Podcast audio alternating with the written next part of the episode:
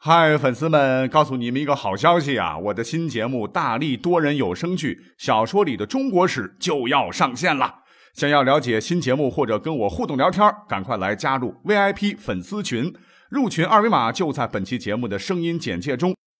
你也可以添加我的小号，拼音大历史加六零六 D A L I S H I 六零六，然后拉您入群，我在那儿等你。管他正史野史，这里只有大历史，大力讲的历史正在播出。大家好，欢迎收听本期节目。今天呢，我们再来讲一期很有意思的内容。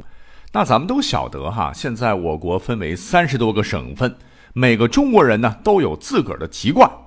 那问题来了，如果我们有机会穿越到金戈铁马的战国。那不同省份的人就是不同国家的人了。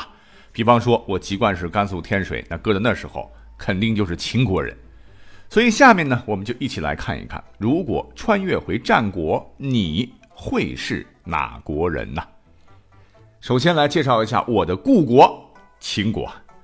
那秦国呢，历史上是立足西北啊，版图逐渐扩大，从陕西北部和中部。甘肃东部到四川、重庆等地的人，当年都是秦国人啊，那大家伙都是老乡。秦国的国都呢，在今天陕西的咸阳，而作为汉唐故都的西安，当年也不过是咸阳的郊区而已啊，那房价差老远了。据考证，秦人的祖先呢，其实是当年商纣王身边的一个佞臣呢，叫兀来，厌恶的恶。史书啊，对这个人的评价也全是负分，什么为人刁钻狡猾了，喜尽谗言了，助纣为虐了，反正是纣王对之听之任之啊，残害了不少的忠良。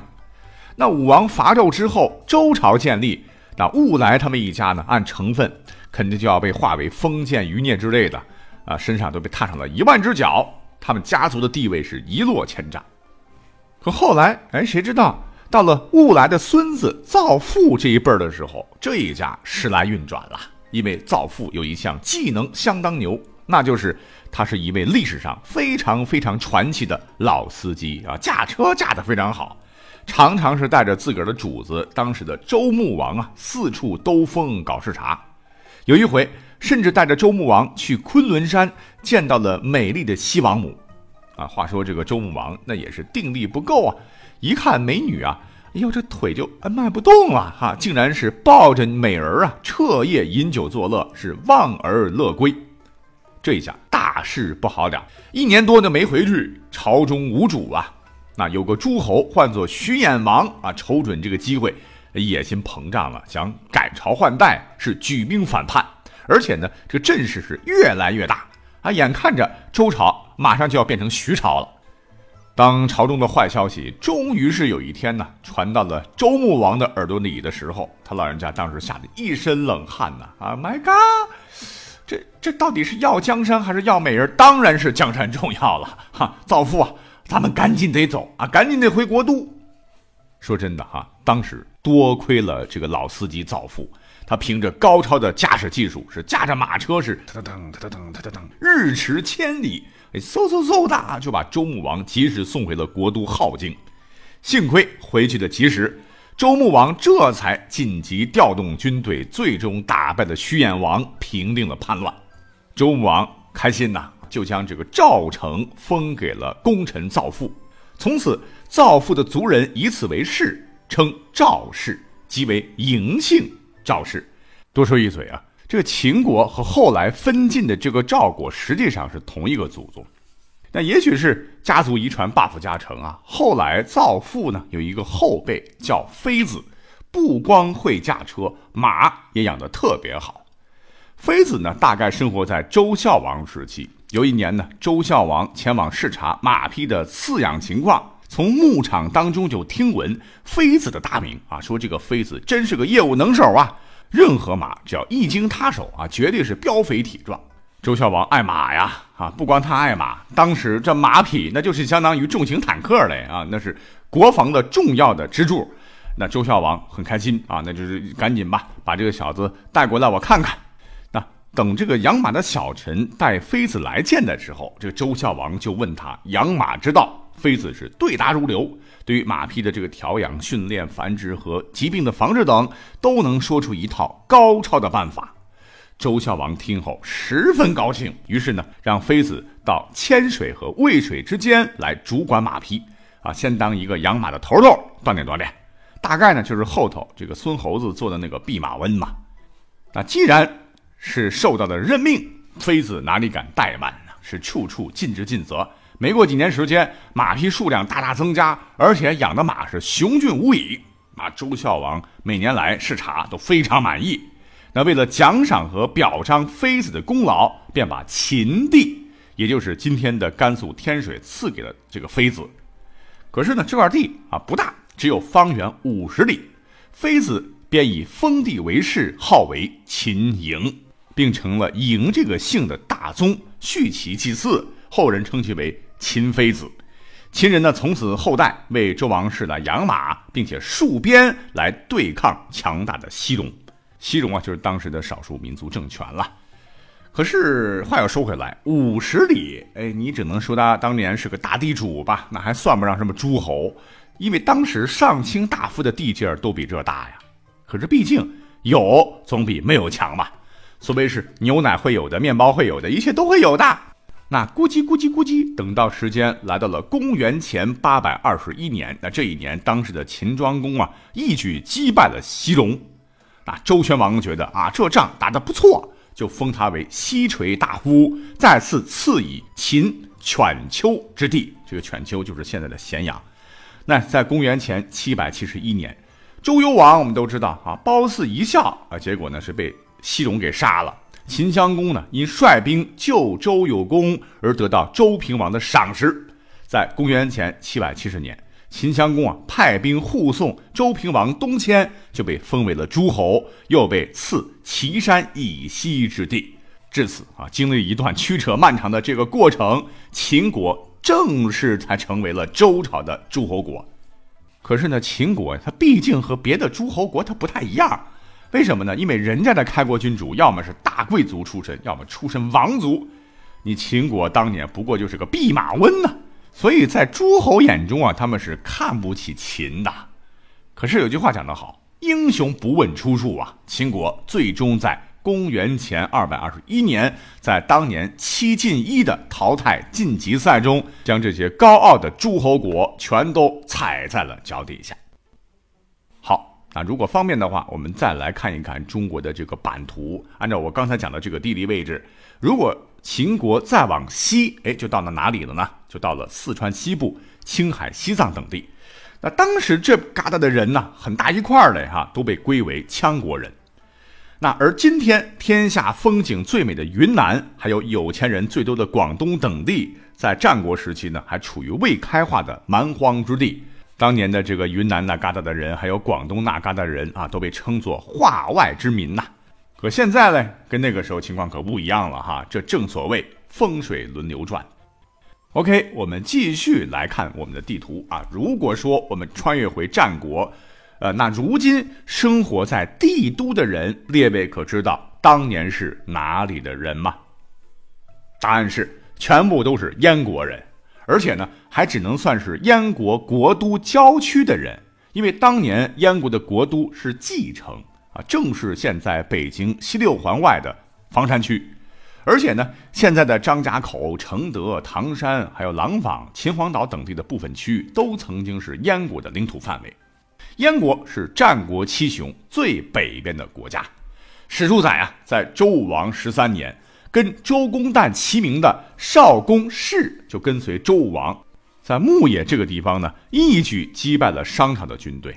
由此呢，这个少公氏也被封了姬姓的诸侯国。这个少公他这个官名啊，少公氏，这个氏是茂盛的意思。他其实姓姬，名氏，跟周王那都是直系亲属啊。而且呢，也是历史上唯一一个进入战国七雄行列的姬姓国。从西周初期立诸侯国到战国末期灭亡，燕国呢传承四十余代君主，存在的时间呢也是最长的。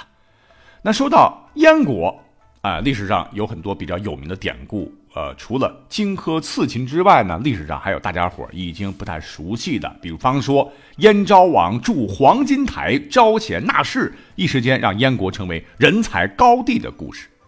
这个故事是怎么回事呢？啊，话说在公元前三百一十四年，燕国发生了内乱，临近的齐国是趁机出兵啊，侵占了燕国的部分领土。燕昭王当时刚当上国君呐，为了消除内乱，决心招纳天下有才能的人来振兴燕国，夺回失去的土地。虽然说啊，燕昭王有这样的号召，可是当时没有多少人投奔他。于是呢，燕昭王就去问一个叫做郭伟的人。向他请教啊，怎么样才能够招到贤良的人？哎，这个郭伟真的很厉害啊，是燕昭王的客卿，是头一位在历史上大放光芒的郭姓杰出人物。他呢，先是给这个燕昭王啊讲了一个故事，是 long long ago 有一个国君，愿意用千金买一匹千里马，可是三年过去了，千里马也没买到。这位国君手下有一位不出名的人，自告奋勇啊，请求去买千里马。这国君就同意了。那这个人用了三个月的时间打听到某处人家有一匹良马，可是呢，等他赶到这一家的时候，马已经死了。这哥们儿直接用五百金就买了马的骨头回去献给国君。那国君能干吗？那那你不是当我当傻瓜吗？这么贵的价钱买到的只是马骨头，非常愤怒啊，就想就想把它咔咔了。可是呢，这个买马骨的人却说。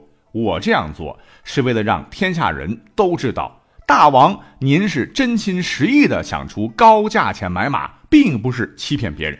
果然，那不到一年时间呢，就有人送来了三匹千里马。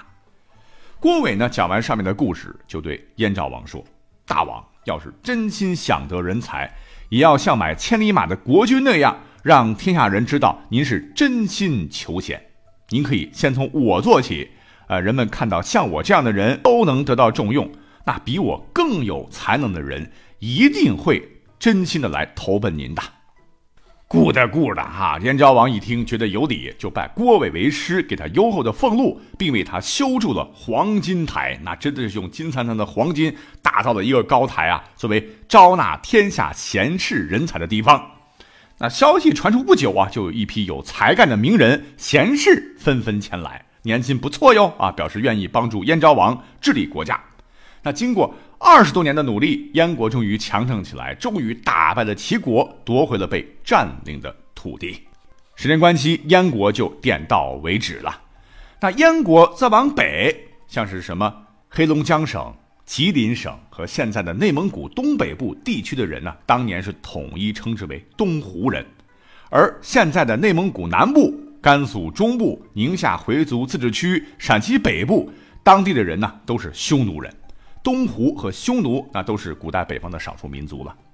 那么再看看地图，当时的这个山西，哎，一大块啊，其实大部分原来就是晋国的，那后来被韩、赵、魏三个国家瓜分了。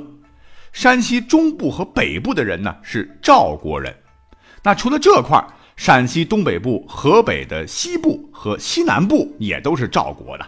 那我觉得有意思的一点还有啊，当年的这个赵国的国都就是现在的河北省邯郸市。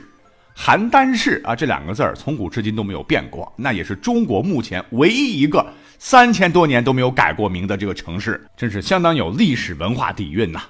那关于赵国的这个故事嘞，有很多很多了哈。比方说，我不知道现在还有没有啊？以前我们语文课本有一篇文章叫《廉颇蔺相如列传》，那是必须要背诵的。那当年我被老师罚到晚上七点多才回家，真是我青春的噩梦啊。